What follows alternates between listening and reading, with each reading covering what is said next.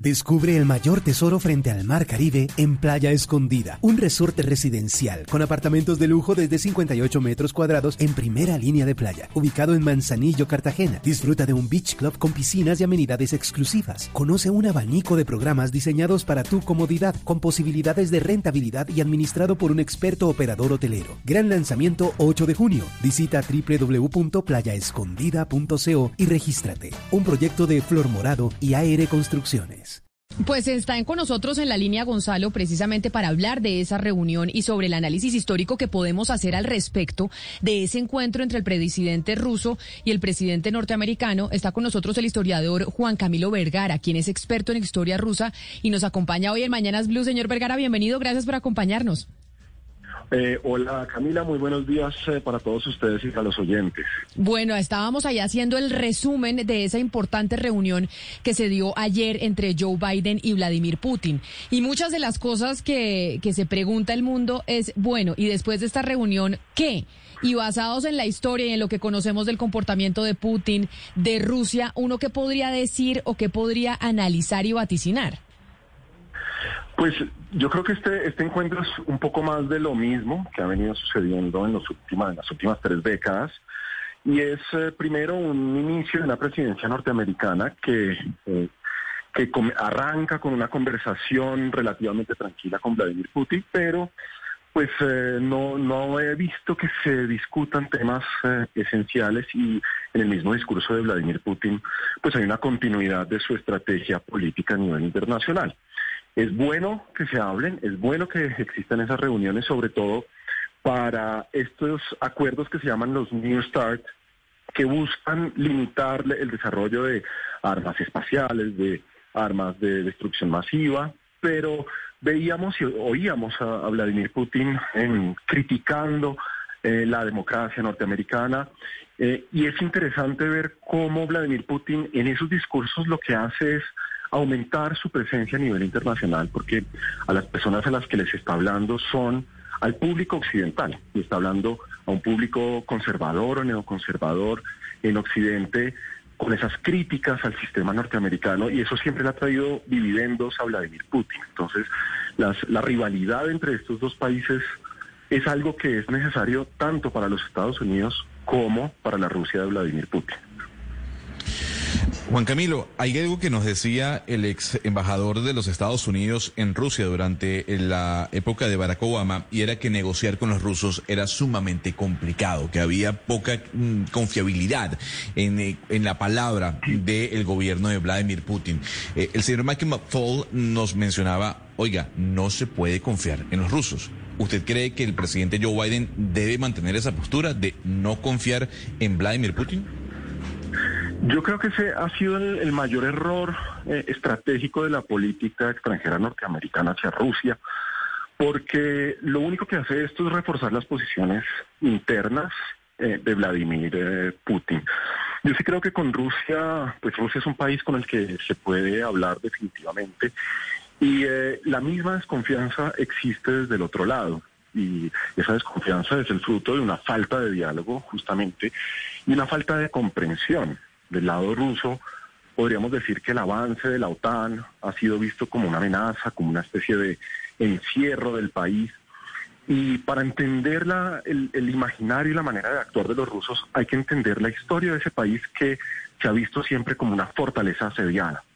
Y cada vez que presionamos a Rusia, cada vez que la aislamos, lo único que hacemos es afianzarla en sus grandes murallas eh, eh, ideológicas y la mejor manera de desarmar a una persona como Vladimir Putin es incluyéndolo en una conversación, es abriendo el diálogo y mientras eso no suceda, pues seguirá siendo fuerte y eh, la democracia en Rusia pues seguirá sin existir.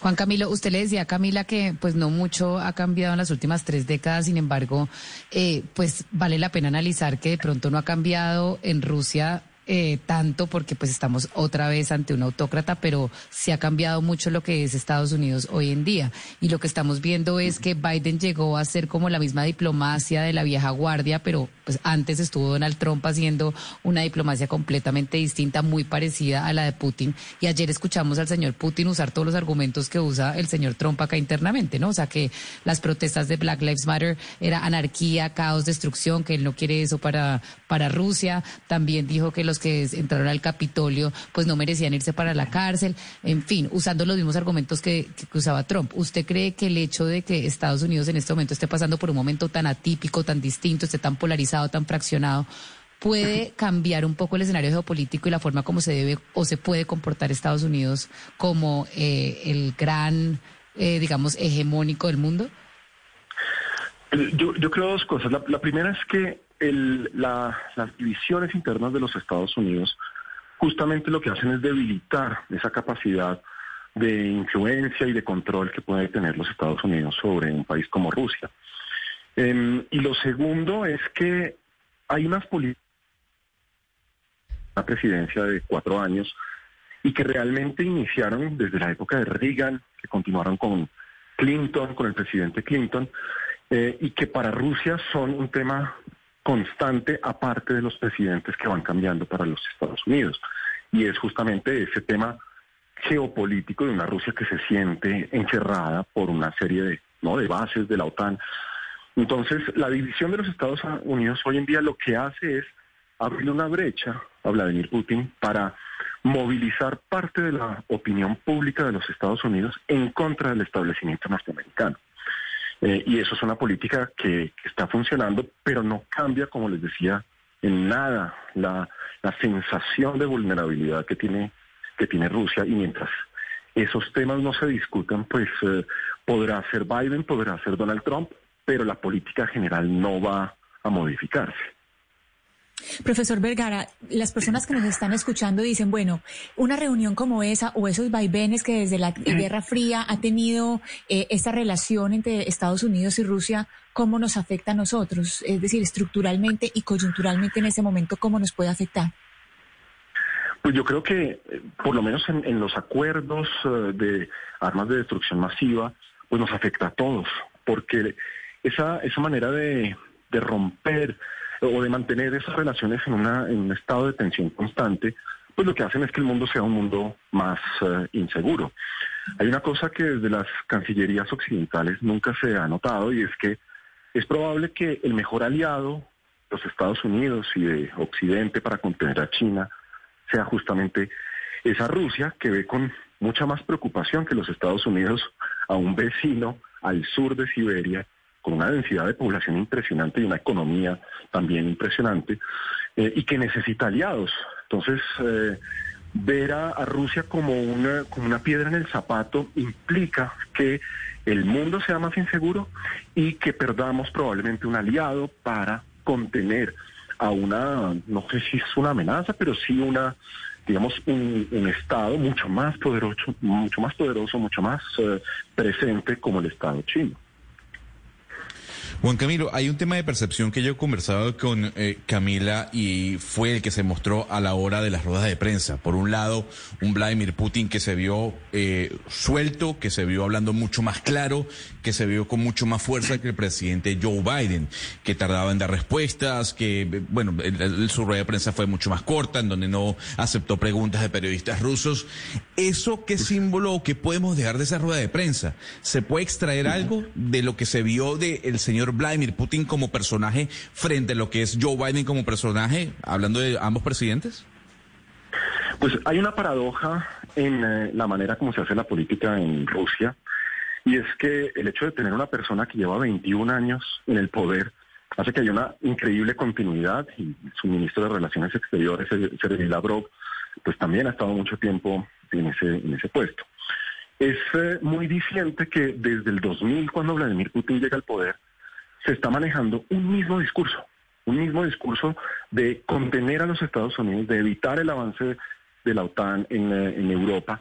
Entonces, eh, Vladimir Putin, eh, digamos que maneja siempre esa misma manera de referirse a Occidente y a los Estados Unidos. En eso, pues tiene ah, una manera de ver las cosas ya muy establecida. Y por el otro lado, el hecho de que el presidente de los Estados Unidos no permita que la prensa rusa le haga cierto tipo de preguntas, pues alimenta aún más esa crítica de Vladimir Putin eh, del, doble rasero, del, de la doble moral occidental en la que se, se promete una, una democracia, una libertad de la prensa, pero para cierta o una parte de la prensa. Eso es una, una crítica constante de, eh, de Rusia y creo que es un error eh, no, no permitir que se hagan preguntas incómodas y un presidente como Joe Biden tiene que tener la, pues, la capacidad para manejar un discurso claro. Pues por eso nos parecía interesante, Juan Camilo Vergara, profesor Vergara, hablar con usted para entender un poco más allá de lo que sucedió en esa reunión entre los dos presidentes, los dos hombres más poderosos del mundo, Vladimir Putin y Joe Biden. Profesor Vergara, mil gracias por haber atendido esta llamada hoy de Mañanas Blue. Gracias. Muchas gracias a ustedes y una feliz tarde para todos. Descubre el mayor tesoro frente al Mar Caribe en Playa Escondida, un resorte residencial con apartamentos de lujo desde 58 metros cuadrados en primera línea de playa, ubicado en Manzanillo, Cartagena. Disfruta de un beach club con piscinas y amenidades exclusivas. Conoce un abanico de programas diseñados para tu comodidad, con posibilidades de rentabilidad y administrado por un experto operador hotelero. Gran lanzamiento 8 de junio. Visita www.playaescondida.co y regístrate. Un proyecto de Flor Morado y AR Construcciones.